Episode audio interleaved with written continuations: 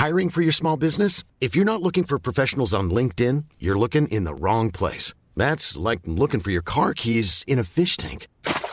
LinkedIn helps you hire professionals you can't find anywhere else, even those who aren't actively searching for a new job but might be open to the perfect role. In a given month, over 70% of LinkedIn users don't even visit other leading job sites. So start looking in the right place. With LinkedIn, you can hire professionals like a professional. Post your free job on linkedin.com slash people today.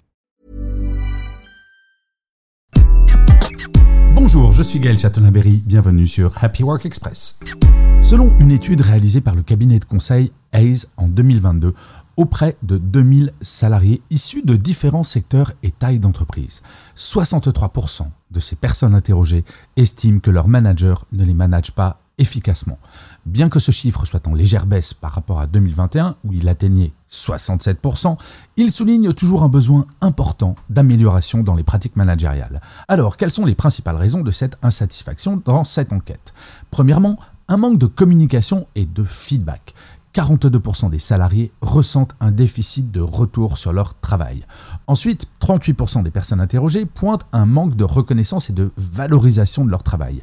Et enfin, 35% estiment que leur manager ne les soutient pas suffisamment dans leur développement professionnel.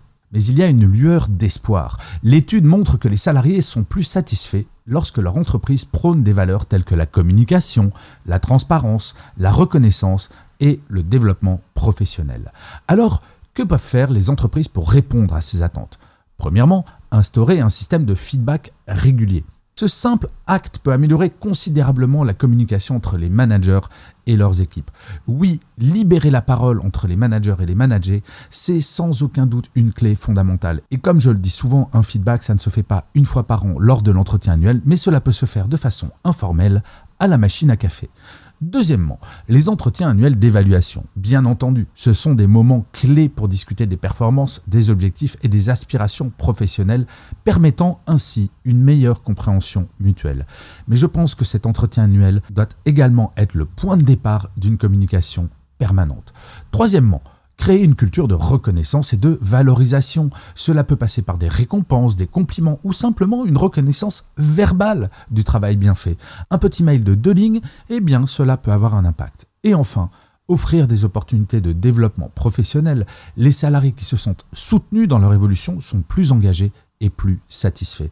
Il n'y a rien de pire quand on travaille et que ça ne va pas au top dans son boulot que de se dire que la situation ne pourra jamais évoluer.